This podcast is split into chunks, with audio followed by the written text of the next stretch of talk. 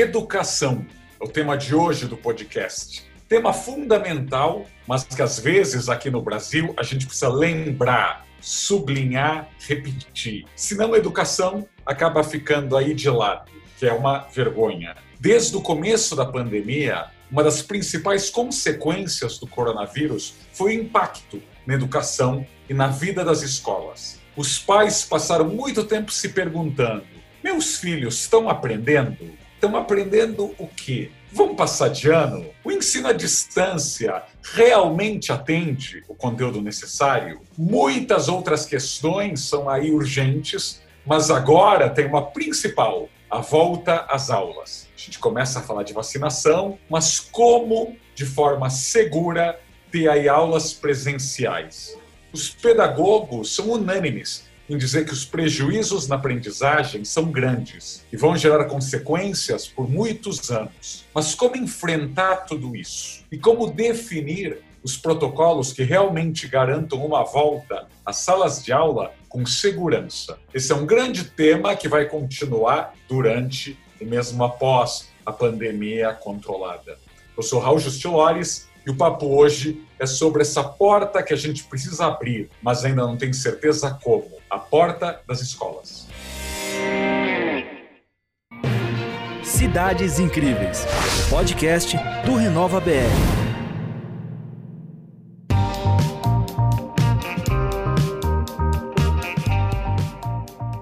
Olá! Cidades Incríveis é um lugar para conversar sobre problemas e soluções das cidades brasileiras. Aqui no Renova BR, a gente vai abrindo espaço para se aprofundar nas principais questões que os municípios estão enfrentando. E hoje o nosso papo é sobre volta às aulas com segurança. Se antes já era um tema que envolvia muitas questões para as cidades, com toda a organização da comunidade escolar, infraestrutura, material didático, uniforme. Imaginem agora, além de tudo isso, ainda tem a pandemia. A nota da dificuldade acabou de subir. Para conversar com a gente, convidamos o virologista Rômulo Neres, da Universidade da Califórnia e da Universidade Federal do Rio de Janeiro. Ele foi um dos pesquisadores brasileiros selecionados para estudar a Covid-19 com uma bolsa da Dimension Sciences, é uma organização de educação e ciência norte-americana fundada por uma brasileira, especialista em biotecnologia, Márcia Fournier. Rômulo, muito obrigado por estar aqui com a gente no Renova BR. Olá, Raul, muito obrigado pelo convite. Eu que agradeço a oportunidade de trazer mais uh, discussão e falar sobre esse assunto que é tão importante para a gente. Oi, Rômulo. Aliás, para quem está ouvindo ele, já sabe que ele é carioca e é um especialista que estava estudando a chikungunya. E aí acabou de se voltar para a pesquisa do coronavírus, diante desse quadro de urgência. Em primeiro lugar, Rômulo, é possível uma volta às aulas com segurança? Como você tem acompanhado as experiências em outros países? Então, essa é uma pergunta que muita gente uh, tem feito nesse período e a resposta curta é sim, é possível. A gente consegue desenvolver um ambiente seguro para retomar essas atividades que foram tão prejudicadas uh, ao longo do último ano por causa dessa pandemia. Mas para isso, a gente precisa, uh, é fundamental que a gente acompanhe e entenda qual é a lógica de protocolos das ações que a gente tem que montar para que as aulas possam retornar, independente do, da cidade, independente do contexto no país. Quando a gente fala de, de protocolos para a gente retomar a volta às aulas, esses protocolos eles geralmente seguem o que a gente tem visto que tem funcionado na pandemia. Então, até agora, o que, que a gente tem visto em países que conseguiram controlar as primeiras ondas da pandemia? A gente tem visto que, principalmente, medidas de proteção coletivas são importantes para diminuir a circulação do vírus e, por consequência, diminuir o número de casos. E o que, que são medidas coletivas? É fazer distanciamento social, é reduzir a capacidade de um determinado ambiente, é usar máscara. Muita gente entende usar máscara, por exemplo, como uma medida de proteção individual. Ela não é. Ela é uma medida coletiva. Máscaras têm efeito quando muitas pessoas adotam numa mesma comunidade, num mesmo local. Então, quando a gente fala especificamente necessariamente educação, o jeito mais simples é a gente olhar para quem já passou por esse processo. E quem já passou por esse processo foram países onde a pandemia começou antes do Brasil, onde eles atravessaram picos antes do Brasil e onde eles tiveram também que reabrir antes da gente por conseguir controlar o número de casos. A gente pode olhar principalmente para organizações internacionais, então a Organização Mundial da Saúde, a OMS, a Unesco, que é a Organização das Nações Unidas para a Cultura, e a Unicef também, elas têm desenvolvido protocolos bastante consistentes, bastante semelhantes para a reabertura uh, de estabelecimentos de ensino, uh, unidades educacionais. Além disso, a gente também pode olhar para a experiência internacional específica de determinados países. Então, por exemplo, o Reino Unido foi um país que adotou medidas muito claras de retorno às atividades escolares assim que eles adotaram medidas de flexibilização, ou seja, quando o número de casos começou a diminuir, eles começaram a reabrir as coisas, eles montaram um protocolo muito robusto para que as coisas fossem reabertas. A gente pode detalhar melhor esses protocolos, mas o que é fundamental a gente entender é o seguinte: esses protocolos, eles não são protocolos que têm que ser seguidos somente pela escola. É o que a gente tem que colocar na cabeça quando a gente vai entender essa questão educacional. Esses protocolos são protocolos que funcionam porque eles são tomados, eles são executados em conjunto pelo estabelecimento de ensino, pelo Estado, pelo aluno e pela família do aluno. Então, a gente precisa adotar e abraçar essa causa para que a gente possa ver de fato as nossas crianças, os nossos jovens estudando presencialmente de novo, tentando minimizar o impacto que já foi causado por causa da pandemia até agora. Ou seja, como em várias outras situações, a família tem que se envolver na educação dos filhos junto com a escola, não deixar apenas para a escola. Rômulo, você podia dar alguns exemplos de protocolos que funcionaram? Você falou aí de países né, ou cidades que controlaram o primeiro contágio, que o pico foi anterior ao Brasil. Você quer dar alguns exemplos do que foi feito que deu certo? Sim, com toda certeza. A gente tem, por exemplo, a gente pode olhar para o próprio uh, Reino Unido, que eu citei de exemplo, eles reabriram em agosto só com uma parte da capacidade das escolas, variando de 35% a 50%, ou seja, as escolas nunca poderiam estar em plena capacidade, como era antes da pandemia, exatamente por diminuir a frequência, a quantidade de pessoas que a gente tinha no mesmo ambiente. Além disso, os horários eram flexíveis, isso era muito importante. Então, a gente via cenários onde a escola, por exemplo, tinha múltiplos horários de entrada, múltiplos intervalos, horários de intervalo diferentes para que a gente não tivesse uma concentração muito grande de crianças no mesmo local, sem contar as políticas de reforço das noções de combate à pandemia que a gente precisa ter também. Ou seja, pais eram obrigados a notificar a escola caso tivessem algum caso próximo de coronavírus ou algum caso suspeito, seja dentro de casa, seja de algum contato imediato, uma pessoa próxima que eles tiveram contato. A criança precisava se ausentar da escola e todos eles precisavam ser testados. Além disso, uma coisa que era muito importante também, que foi bastante eficiente nesse sentido, era o rastreamento de contatos. O que, que significa isso? Locais que reabriram são locais onde a gente fez um esforço para acompanhar e entender como os casos estão circulando, como a gente diz na, na epidemiologia. Então, o que, que acontecia? Quando uma criança, por exemplo, tinha suspeita de infecção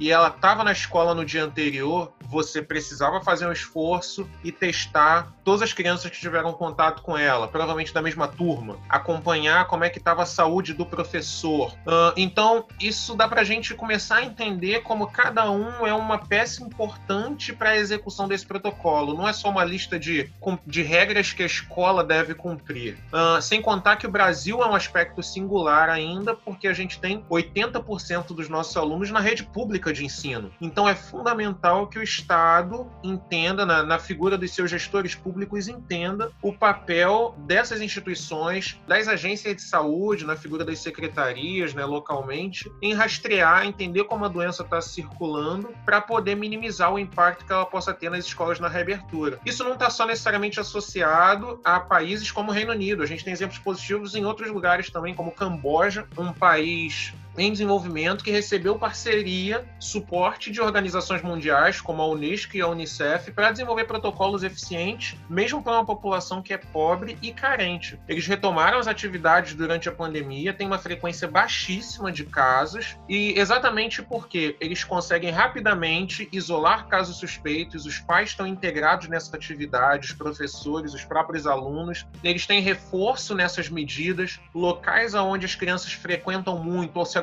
muito, foram locais que ficaram isolados, ficaram fechados, cada criança tem o seu próprio kit de higiene, existem múltiplas pausas ao longo do período escolar para que elas façam higienização de mãos, sempre levando, usando as suas máscaras. Então é fundamental a gente entender a partir desses exemplos o impacto, o papel de cada um dos agentes que a gente tem na retomada. Que bom, Rômulo, que você tenha citado aí o Camboja, porque dinheiro ou falta de dinheiro não pode ser desculpa para não se priorizar a educação. Eu mesmo morei três anos na Ásia, né, na China, em Pequim, e vi como países como Vietnã, Camboja e outros mais ricos, né, como Coreia ou Taiwan, investem muito em educação. E justamente esses dois últimos, eu vi que as classes tinham aí divisórias plásticas, algumas com acrílico, outras criaram uniformes coloridos aí diferente para as crianças, que horário elas podiam ir para o banheiro, que,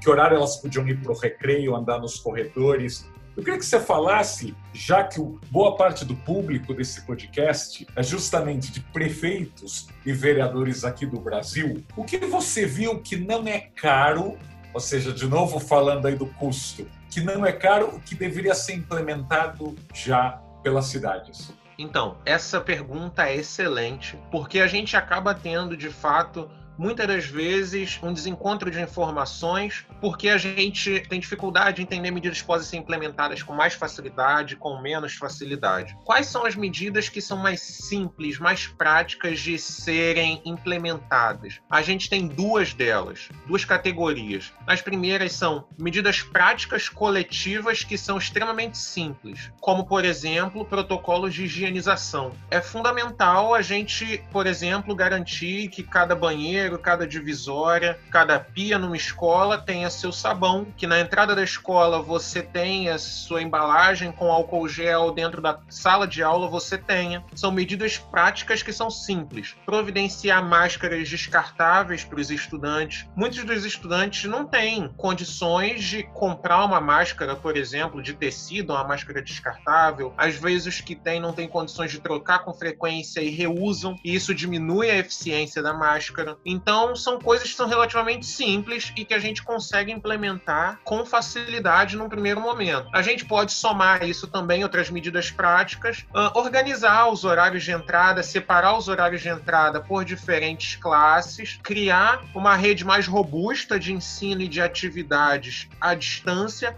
já prevendo né, possíveis paradas, possíveis suspensões, caso a gente tenha uma mudança na dinâmica de circulação do vírus. O, a segunda classe de atividades que a gente pode tomar são atividades no campo da informação. Informação é fundamental e promover a informação adequada é capaz de reduzir o impacto, às vezes, de uma maneira tão eficiente quanto medidas práticas, medidas consolidadas físicas como essas que eu já citei. Então, quando a gente fala disso, é fazer as campanhas de conscientização com os alunos e com as suas famílias sobre a importância de a gente ainda manter protocolos de proteção.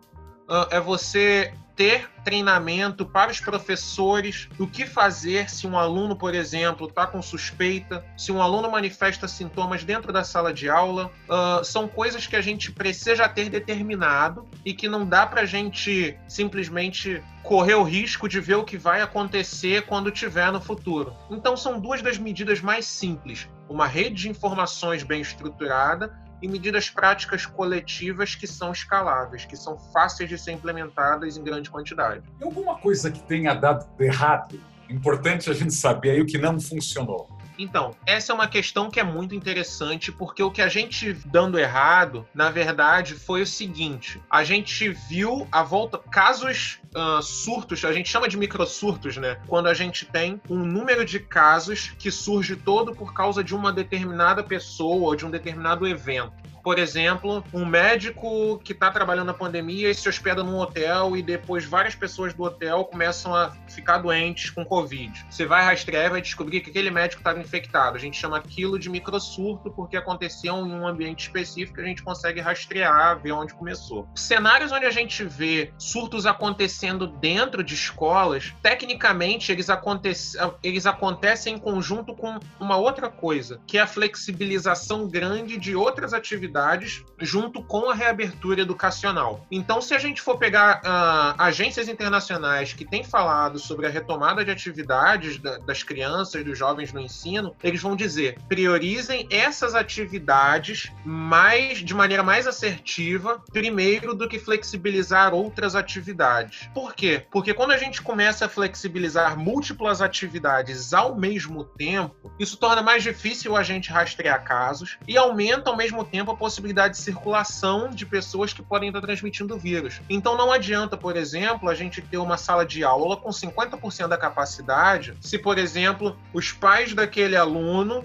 eles, pela flexibilização, já conseguem entrar num determinado local sem máscara, ou conseguem se aglomerar num evento, numa festa com mil, duas mil pessoas. A criança vai continuar tendo um potencial risco no contexto escolar para a transmissão do vírus, nem por causa dela, mas por causa de medidas que são associadas. Agora, fora de questões técnicas, né, fora das medidas de flexibilização, algo que a gente viu que impactou bastante a reabertura também são casos exatamente a gente vê o oposto das redes de informação, cenários de negligência, aonde os pais, por exemplo, têm a suspeita de estar infectados e mandam as crianças para a escola mesmo assim para ela não perder aula, ou aonde o professor no final de semana foi numa festa com aglomeração e resolveu dar aula porque tinha que cumprir a carga horária dele naquela semana. Então a gente vê esses dois cenários principalmente acontecendo e favorecendo a dispersão do vírus em escolas. Poxa, obrigado, Rômulo.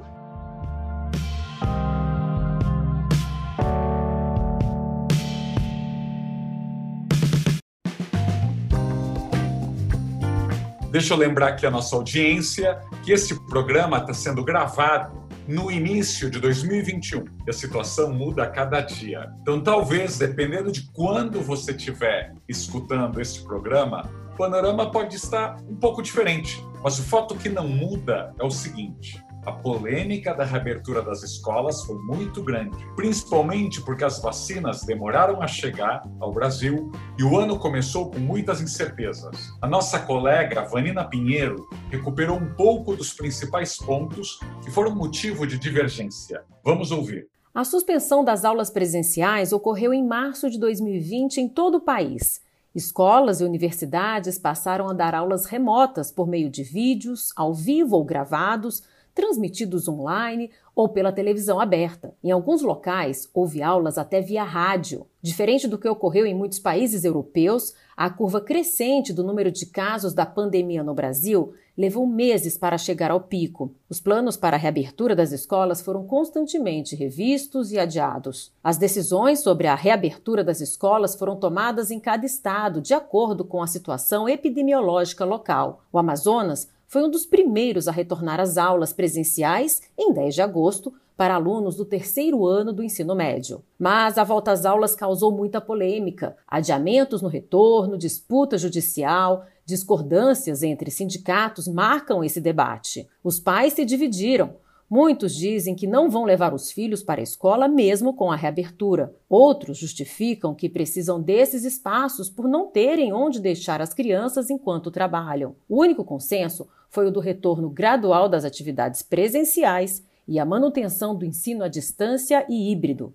O cumprimento da carga horária das aulas e do conteúdo pedagógico foram flexibilizados em portarias do Ministério da Educação. O movimento para a reabertura das escolas ganhou força, mesmo com a segunda onda da pandemia. A Federação Nacional das Escolas Particulares orientou que as escolas comuniquem às famílias o retorno gradual e híbrido. No documento, a federação cita que nenhuma outra nação no mundo ficou tanto tempo com atividades escolares presenciais suspensas como no Brasil e que, se adotadas as medidas preventivas, o retorno é seguro. Em São Paulo, o movimento Escolas Abertas, iniciado por pais de estudantes, ganhou repercussão nacional ao solicitar na Justiça o retorno das aulas presenciais de escolas públicas e particulares no estado. Muitos municípios decidiram pelo retorno em fevereiro de 2020, mas como a pandemia ganha novos capítulos a cada dia, a polêmica está longe do fim. Vanina Pinheiro para o Cidades Incríveis.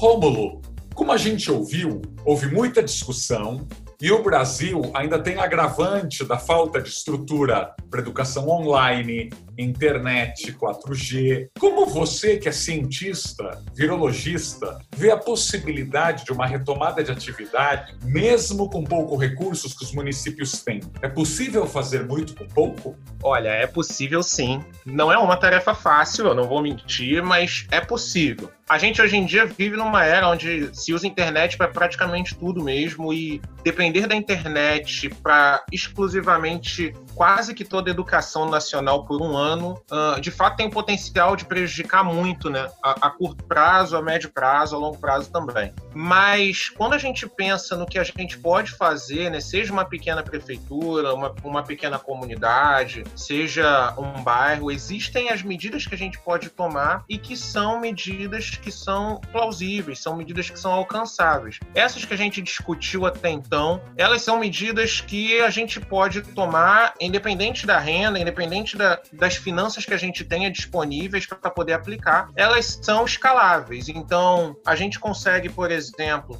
criar períodos rotatórios de aula, usar uh, máscara, que é um dos recursos mais baratos que a gente pode usar para se proteger na pandemia, e ter protocolos estritos, né, protocolos muito bem escritos, certinhos, para serem aplicados, prevendo cada possibilidade. A gente gasta muito, a gente uh, perde muito recurso quando a gente tem que lidar com coisas inesperadas. A pandemia não é mais inesperada, a reabertura, se não é uma realidade agora em muitas das regiões, será uma realidade logo em breve. Então, a gente ter um cenário descrito do que fazer ajuda a gente a evitar o desperdício, a evitar as perdas e a gente economizar e salvar a educação, o aprendizado dos nossos jovens. Claro. Deixa eu perguntar, agora tendo aí vacina, uma parcela significativa da população já usa máscara, álcool gel, por que demora tanto para a velocidade de contaminação diminuir?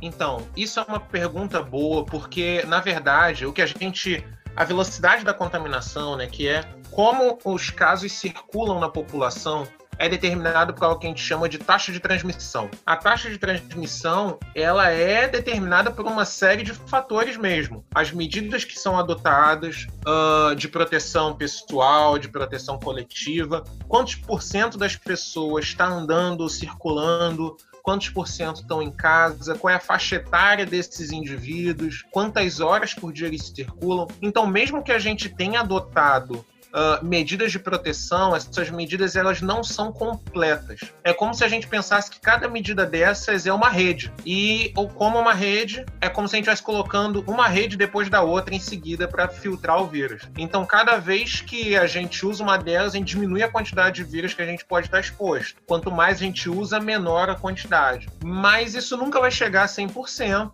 e para algumas pessoas isso é muito baixo. A gente vê muita gente se protegendo, mas a gente também não vê muita gente se protegendo protegendo. Então, por exemplo, numa casa onde a gente tem três, quatro, cinco pessoas, isso é muito importante, é algo que eu vejo poucas pessoas discutirem. A gente tem acompanhado os cenários da pandemia internacionalmente em países que costumam ter uma frequência de habitantes por casa menor do que o Brasil. O Brasil tem em média 3,3 pessoas por domicílio. Isso é mais alto do que muitos outros países desenvolvidos. Isso significa que numa casa com 3, 4 pessoas, mesmo que todo mundo se proteja proteja quando sai na rua, use máscara, mesmo que todo mundo evite fazer aglomerações. Se uma, dessa, se uma única pessoa dessa casa quebrar essa cadeia de proteção, ela pode expor as outras pessoas que estão se protegendo no ambiente domiciliário e o vírus continua se propagando. É uma narrativa constante que quem tem trabalhado na pandemia tem visto, profissionais de saúde, né, cientistas, são pessoas que adquirem a doença porque elas conviveram com pessoas em casa ou colegas próximos no trabalho. Então o vírus ele circula muito menos. A, a chance de você ser contaminado por infecções no ar ou tocando em objetos, ela existe, mas ela é muito menor do que a possibilidade de você se contaminar interagindo diretamente com outras pessoas, que é o que faz o vírus ainda continuar circulando e a gente ter tantos casos. Perfeito.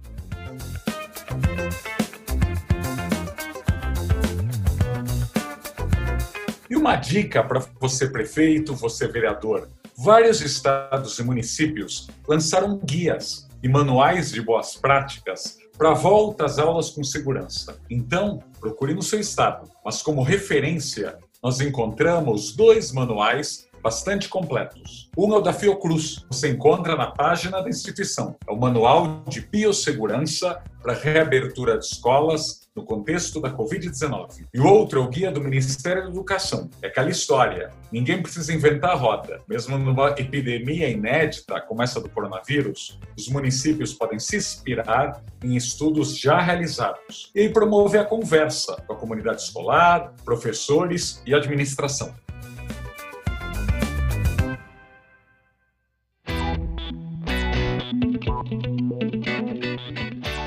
Os pais ficam muito preocupados com essa volta às aulas, mas a experiência tem mostrado que as crianças são menos suscetíveis aos efeitos do vírus. É verdade? E por quê? Qual a idade aí limite para os efeitos serem menores? Isso realmente é algo que a gente tem observado. A gente tem visto que indivíduos, principalmente na fase adulta, entre 18 a 59 anos, são os indivíduos mais infectados pelo vírus. A partir dos 59 anos, a gente tem uma estabilização da frequência de infecção, mas a letalidade, né, a chance de virar óbito aumenta. Por que, que isso tem acontecido? Uma das causas para a gente ver uma frequência tão baixa em crianças, a gente tem algumas hipóteses, elas geralmente beiram a ideia genética. A gente tem diferenças genéticas na constituição de crianças em relação a adultos que poderiam explicar por que, que elas são menos afetadas. Uma delas, por exemplo, é o fato de que crianças têm no, no corpo delas, no pulmão delas, menos da, da coisa que a gente chama de proteína que o vírus usa para encontrar o local da infecção e se multiplicar. Isso geralmente vai maturando e a quantidade aumenta conforme a nossa capacidade respiratória aumenta, conforme a gente envelhece. Então é muito provável que por ter uma frequência menor, elas sejam menos infectadas. Esse é um aspecto genético, não dá para a gente manipular muito, não dá para a gente modificar muito, mas é uma das coisas que estão associadas a isso. Um outro aspecto que pode estar tá muito associado também é o aspecto social. Quando eu falo por aspecto social, eu estou me referindo diretamente ao perfil, ao padrão de comportamento desses grupos etários durante a pandemia. Se a gente olhar,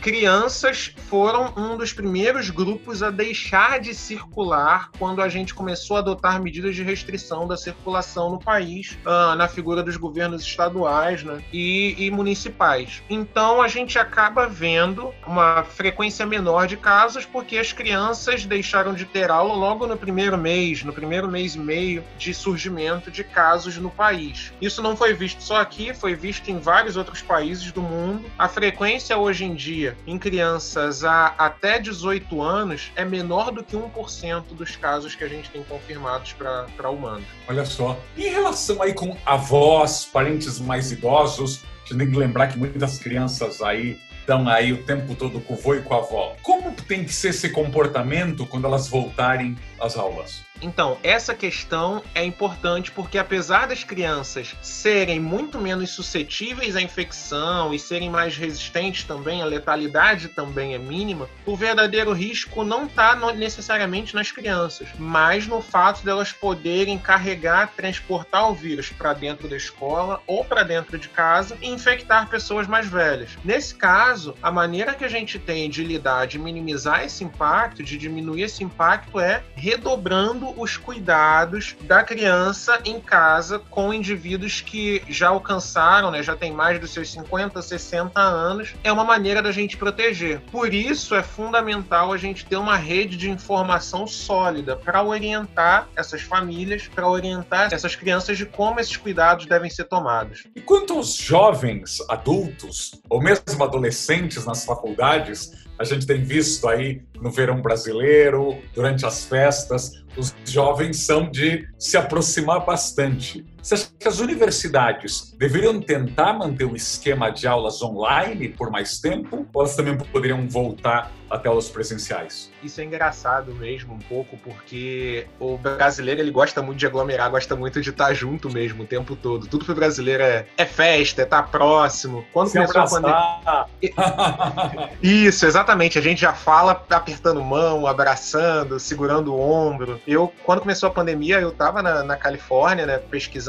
lá. E é interessante que lá, assim que eles decretaram a restrição da circulação, foi todo mundo para casa, ficou todo mundo trancado em casa, você não via ninguém na rua, você não via as pessoas furando, né, saindo de casa para fazer coisas que não fossem compras ou ir ao médico. Eu ficava pensando, como é que esse pessoal tá aguentando dentro de casa? Eu sou brasileiro, é difícil ver como é que eu ficaria quieto sem poder ver meus amigos, sem poder ver família, sem poder ver, né, o pessoal que eu tô acostumado. A gente é muito, muito fortemente ligado a isso. E não é diferente também com os jovens que estão na universidade. Não, é uma das faixas etárias, um dos períodos mais ativos né, da nossa da, da vida. E a gente viu muitas aglomerações que foram promovidas por jovens ano passado. Uh, algumas alcançaram repercussão nacional, festas proibidas para 3, 5 mil jovens atendendo ao mesmo tempo. Então, essa questão também é delicada porque nesse contexto a gente precisa adotar modelos híbridos também, que a gente chama, né, modelos mistos de educação para universidades. A gente precisa, no final das contas, restringir também a circulação no ensino superior.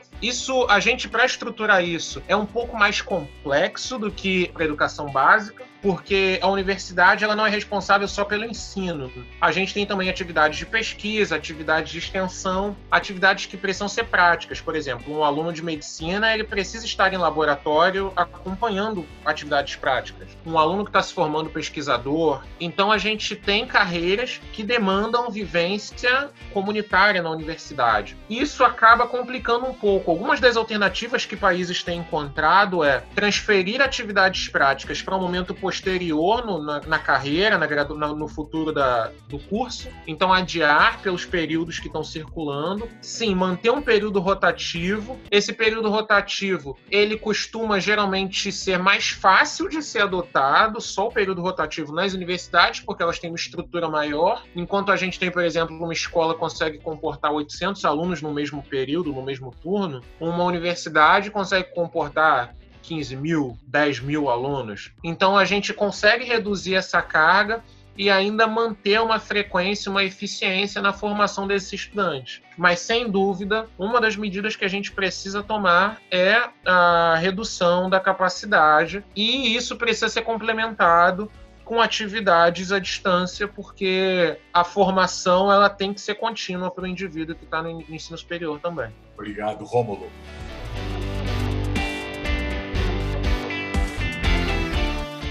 Todos pela Educação, né, que todo mundo conhece, uma organização voltada para melhorar o ensino no Brasil, também elaborou um documento listando 25 medidas fundamentais para o retorno às aulas neste momento. A Vanina Pinheiro preparou um resumo para a gente. Vamos ouvir. O novo prefeito e secretário de Educação devem, primeiramente, verificar o plano de retomada gradual das aulas o cenário da pandemia é diferente de acordo com os dados epidemiológicos de cada município. Então, o ideal é que a equipe de educação se sente junto com a equipe de saúde para verificar como está a pandemia na cidade. O plano de retomada deve levar em conta o número de alunos que vão retornar às aulas presenciais em cada fase da reabertura e como esse número vai evoluir ao longo do tempo. É necessário também checar os protocolos sanitários. O documento cita 21 pontos a serem observados. Além dos já conhecidos, como distanciamento social, uso de máscara e álcool gel, constam recomendações sobre a limpeza adequada de ambientes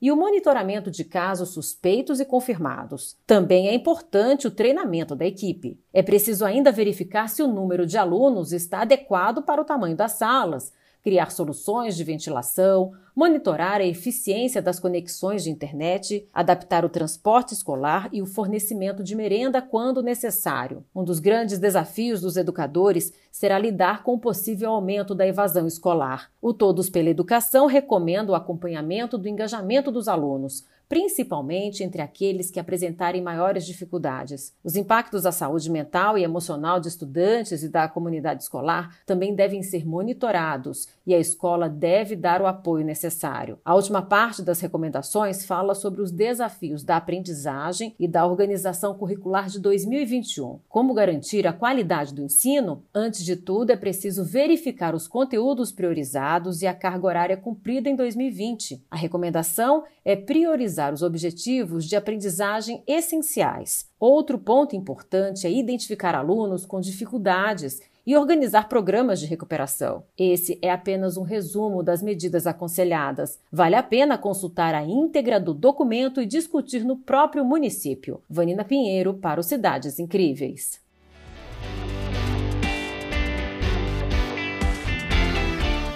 Lembrando que você encontra todas essas medidas na íntegra na página todospelaeducação.org.br. Rômulo, uma das questões mais difíceis que estamos vendo é organizar um calendário escolar, porque ninguém sabe aí quais reviravoltas ainda estão por vir. Que outros elementos você considera que podem afetar essa situação? Cepas novas, mutações aí do vírus, como a gente tem que se preparar? Isso é uma coisa que a gente tem ficado, né, tem, tem se preocupado muito nos últimos meses. Nós cientistas a gente tem acompanhado diferentes padrões de circulação do coronavírus nas pessoas. E recentemente, provavelmente a maioria de vocês ouviu falar, né, nas chamadas variantes, novas variantes foram descritas que alteravam como o vírus circula, o quão rápido ele infecta. Para citar de exemplo para vocês, uma delas é a variante do Reino Unido, que é a chamada, apelidada, né, de B.1.1.7, foi o nome que ela foi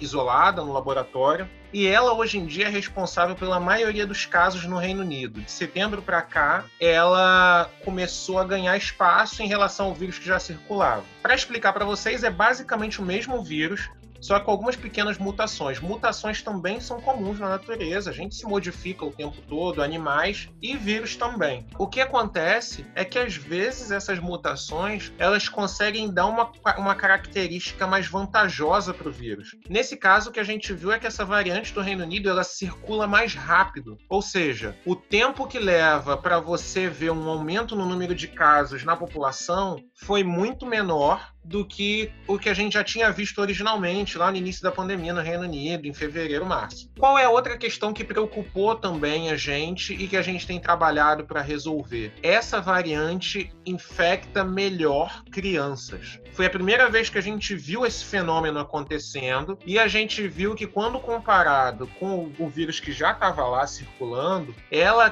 era 25% mais eficiente em infectar crianças isso aumenta a chance de uma criança ser infectada, seja no ambiente escolar, seja fora do ambiente escolar. Por isso, o Reino Unido começou a rever suas medidas de flexibilização, eles voltaram atrás, e agora, no final do ano, com o aumento dos casos por causa das festas de final de ano, eles retomaram o lockdown incluindo para escolas por causa do contexto social. Mas, a princípio, só as escolas não seriam afetadas pela questão da variante por um motivo muito simples. Não importa a variante, medidas de proteção coletivas funcionam com a mesma eficiência. Então, máscaras, elas funcionam para reduzir a transmissão do vírus seja ele o vírus original, seja ele uma variante. Ficar distantes um do outro funciona para reduzir a infecção, seja no vírus original, seja na variante, e assim por diante. Essas modificações elas não fazem o vírus vencer essas barreiras físicas que a gente impõe. Mas quando essas barreiras não são respeitadas, como aconteceu no último trimestre no Reino Unido, que aboliu praticamente todas as restrições, já o vírus volta a circular e ele ganha espaço e velocidade. Perfeito. Romulo, você vê a testagem e também a vacinação sendo realizada dentro das escolas? Isso vai acontecer? Então, Raul, essa questão, as vacinações, né, as campanhas de vacinação que a gente tem visto, muito dificilmente elas vão ser realizadas dentro das escolas. Isso não quer dizer que crianças não vão ser vacinadas. Crianças serão vacinadas. Então, logo a gente vacine grupos prioritários, então logo a gente vacine adultos, crianças serão vacinadas com toda certeza. Mas a grande questão é que as vacinas elas não são feitas numa quantidade uh, gigante de uma única vez para imunizar todo mundo. Elas vão sendo feitas aos poucos, em lote, não aos poucos, mas na capacidade máxima que a gente consegue. E ainda assim, a gente precisa de um período longo para imunizar a população. A estimativa mais otimista dos Estados Unidos, por exemplo, que começou a vacinar pessoas no ano passado, é de que eles só vão terminar a campanha de vacinação no ano que vem, quase 400 dias de vacinação. Então, é muito provável que a gente tenha a vacinação acontecendo de maneira constante em instituições de saúde, com a população sendo recrutada, né, ou uh, se cadastrando e sendo chamado, incluindo crianças, mas num primeiro momento é difícil a gente provavelmente ver essas campanhas de vacinação acontecendo dentro da escola. Por outro lado, a testagem é algo que é fundamental. Todos os países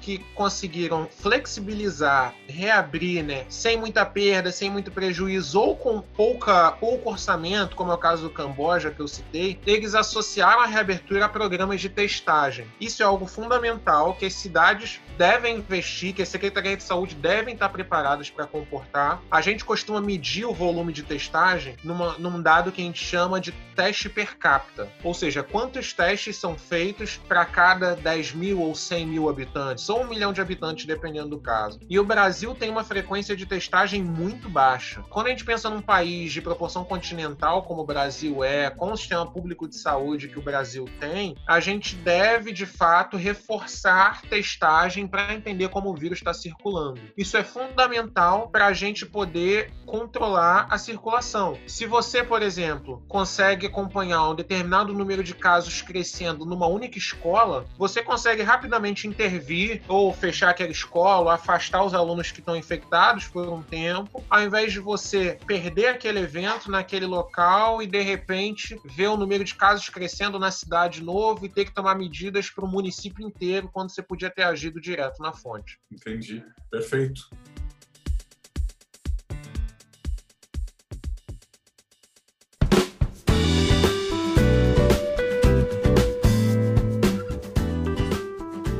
Olha, eu poderia conversar mais duas horas aqui com o Rômulo, porque a gente está aprendendo muito. E, de novo, porque educação é um tema fundamental a ser tratado nessa pandemia, mas a gente já chegou aqui ao nosso limite horário. Queria agradecer de novo ao Rômulo Neres, ele é virologista, pela Universidade Federal do Rio de Janeiro e da Universidade da Califórnia, grande pesquisador aí do coronavírus no Brasil. Muito obrigado, Rômulo. Eu que agradeço, muito obrigado pelo convite, muito feliz em participar e estou à disposição. Assim que tiver novidades também, atualizações, a gente vem aqui para discutir também. Por favor, não, é um assunto que a gente sempre vai ter que aprender mais porque a ciência, a pesquisa está acontecendo aí dia a dia. A pandemia vai continuar aí a influenciar nossas vidas por um bom tempo.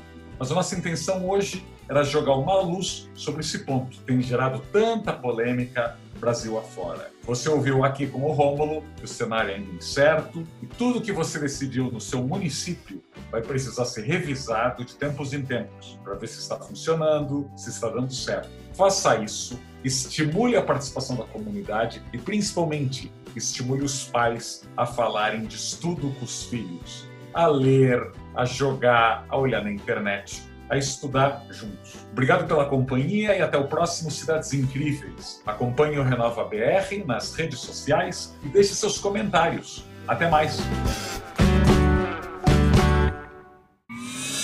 Você ouviu Cidades Incríveis, podcast do Renova BR.